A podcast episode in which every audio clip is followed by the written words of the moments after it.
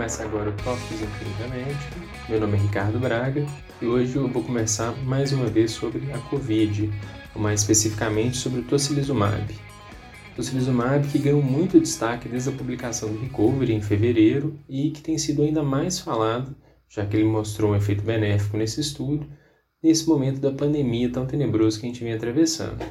Mas será que faz sentido mesmo essa ênfase em toda essa medicação?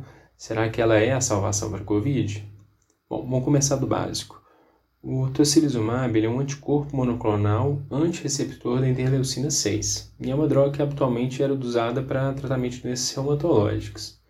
Bom, como ela atua na via inflamatória e desde o início da pandemia a gente sabe que a inflamação tem um papel marcante, principalmente nas formas graves da Covid, a hipótese dos autores era que se a gente usar tocilizumab nesses pacientes, nesse subgrupo mais grave, a gente podia ter algum benefício e desde então foram publicados oito estudos sobre o tema, sendo que o mais recente deles foi justamente o Recovery, que também é o maior deles.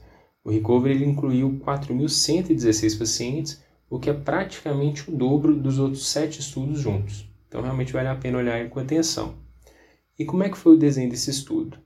O Recovery foi um ensaio randomizado que incluiu adultos com critério bem liberal. Eles tinham que ter a COVID, saturação menor que 92%, e um PCR maior que 75, que era um marcador de que esses pacientes tinham inflamação.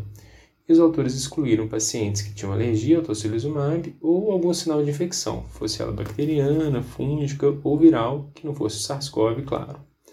A dose usada variou de 400 a 800 mg por via intravenosa, e essa faixa era definida por faixas de peso que tem na descrição do protocolo do estudo, sendo que era permitida uma dose extra de 12 a 24 horas depois da primeira, se o médico em questão achasse que não houve alguma resposta.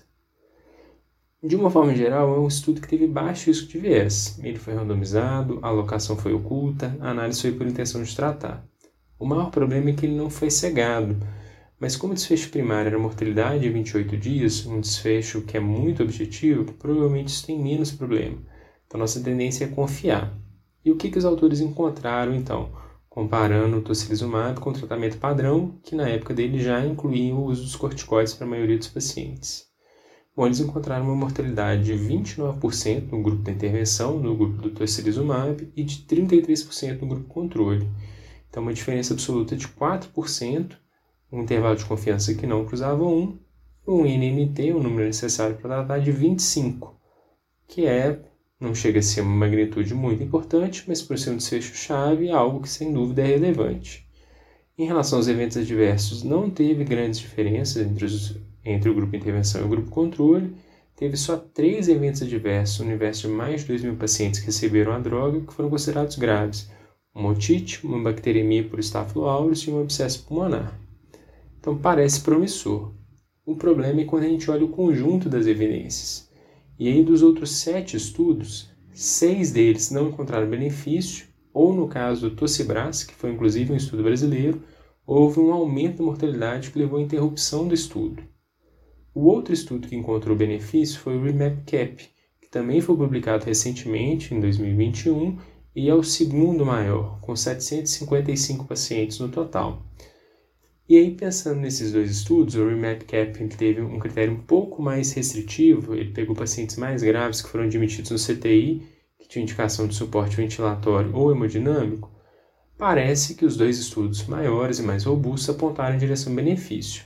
Se a gente pega uma meta-análise levando em conta todos os oito estudos, o benefício que a gente encontra é uma redução relativa na mortalidade de 13%, que equivale a uma redução absoluta que daria um NNT de, 33, de 37 para a mortalidade.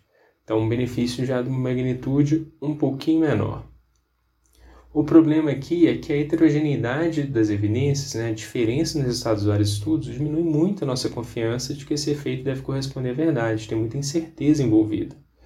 Não é por menos que o UpToDate faz uma recomendação fraca para considerar o uso. E como não é uma medicação barata e a gente vive um cenário de muita escassez com a pandemia da magnitude que está, faltando inclusive EPIs, medicações necessárias para sedar, talvez no nosso contexto a recomendação tem que ser ainda mais cautelosa. E aí, pesando tudo isso, a nossa ideia, a nossa sugestão seria considere usar o tocilizumab usando os critérios mais restritivos do Remap Cap, selecionando os pacientes mais graves, aqueles com indicação de terapia intensiva por suporte ventilatório invasivo ou não invasivo, com a adição do critério do recovery de ter um marcador de inflamação PCR maior que 75.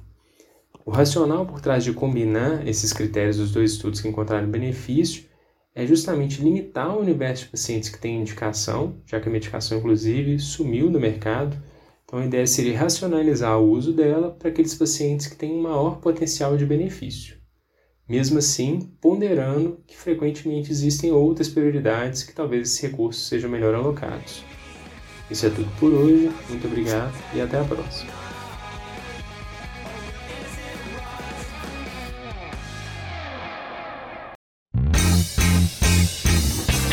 Você que está aí acompanhando Tópicos. Para não perder nenhum episódio, assine o nosso podcast no Spotify, Apple Podcasts, SoundCloud ou seu agregador preferido. E toda semana você receberá um aviso de um novo episódio lançado. Aproveita e deixa também uma avaliação nossa por lá. O arroba Tópicos Podcast é o nosso canal de interação no Instagram, onde publicamos material extra, quiz para ajudar a consolidar as informações e você pode deixar seu comentário ou sugestão de temas. Lembrando que o podcast é uma ferramenta de orientação educacional e informação, não substituindo uma recomendação de saúde ou diretriz de condutas. Obrigado e até o próximo episódio.